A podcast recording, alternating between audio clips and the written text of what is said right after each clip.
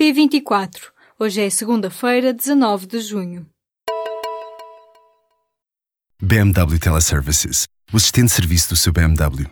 Informe-se no seu ponto de serviço autorizado BMW. O número de vítimas mortais do incêndio de Pedrógão Grande subiu para 63. Morreu um dos bombeiros, que estava gravemente ferido. Durante a tarde desta segunda-feira, houve também uma atualização do número de feridos, que duplicou de 62 para 135. No local continua montado um enorme dispositivo da Proteção Civil, liderado pela Ministra da Administração Interna. Constança Urbano de Souza adiantou aos jornalistas que o combate às chamas está a evoluir favoravelmente. O Presidente da República também está nesta segunda-feira no terreno a acompanhar os trabalhos de perto e a prestar apoio às populações. Foi detido Hermínio Loureiro, ex-presidente da Câmara Municipal de Oliveira de Azeméis, pelo PSD, e vice-presidente da Federação Portuguesa de Futebol. De acordo com o comunicado da PJ divulgado nesta segunda-feira, em causa estão suspeitas dos crimes de corrupção, prevaricação, peculato e tráfico de influência. Além de Loureiro, foram detidas mais seis pessoas. No mesmo documento, a PJ adianta que os detidos têm idades entre os 40 e os 60 anos. São eles um autarca, um ex-autarca, um funcionário camarário e os restantes são empresários. Os sete detidos serão presentes a primeiro interrogatório judicial para aplicação das respectivas medidas de coação. Um militar português morreu e outro ficou ferido durante um ataque das forças rebeldes no Mali. Em comunicado, o exército diz que o militar morreu na sequência de um ataque terrorista ocorrido neste domingo, nas imediações de Bamako. O sargento ajudante Gil Fernando Paiva Benido faz parte do contingente nacional da missão de treino da União Europeia no Mali. O militar que ficou ferido já se encontra completamente recuperado, afirmou o exército.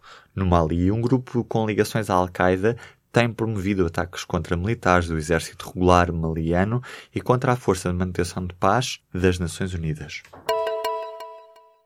Os professores de português consideram que o exame nacional realizado nesta segunda-feira foi bastante equilibrado e com perguntas bem formuladas. Ao público, a presidente da Associação Nacional de Professores de Português disse ainda que o grupo 3 poderia ter sido mais adequado à idade dos alunos que fizeram a prova. Já a escolha de Alberto Queiro é normalíssima para Rosário Andorinha, uma vez que este heterónimo de Fernando Pessoa já não era testado em exame há muito tempo.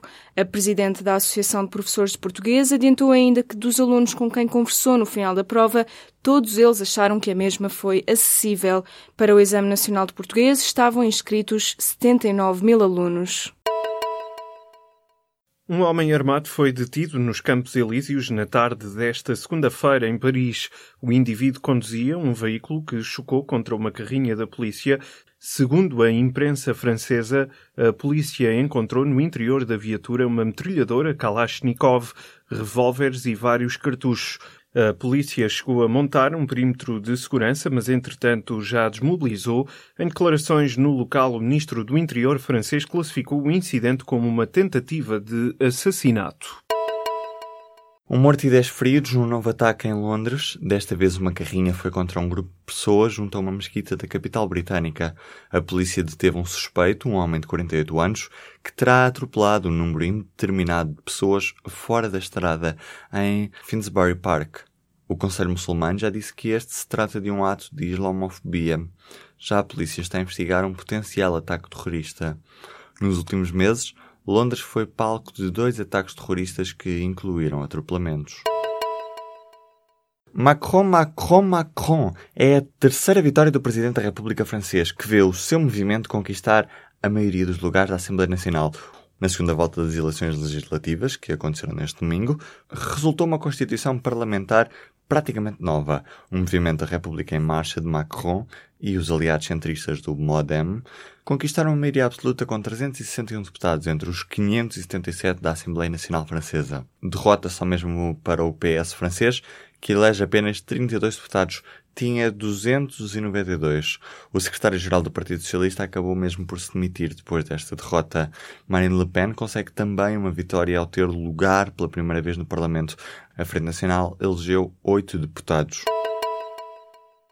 O número de pessoas refugiadas, requerentes de asilo ou internamente deslocadas atingiu um novo recorde. De acordo com as Nações Unidas, no final de 2016 havia mais de 65 milhões de pessoas nesta situação. Em comparação com o final de 2015, houve um aumento de 300 mil pessoas. Citado pela BBC, o Alto Comissário da ONU para os Refugiados considera que estes números comprovam o falhanço da diplomacia internacional.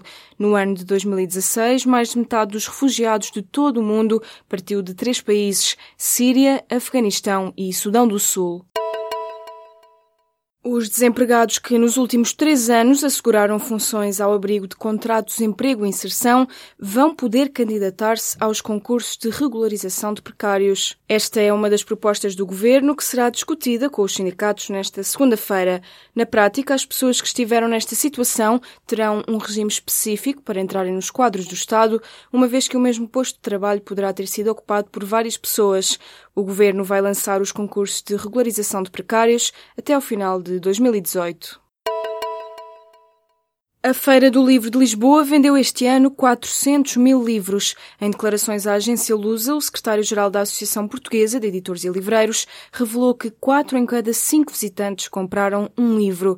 Contas feitas provisoriamente apontam para um valor superior a 4 milhões de euros em livros vendidos. O responsável da APEL adiantou ainda que este valor de vendas corresponde a cerca de 2% do mercado de livros em Portugal, deixando de fora os manuais escolares. A edição número 87 da Feira Feira do Livro de Lisboa recebeu quase meio milhão de visitantes. É uma iniciativa que reúne todos os anos leitores, autores e editores.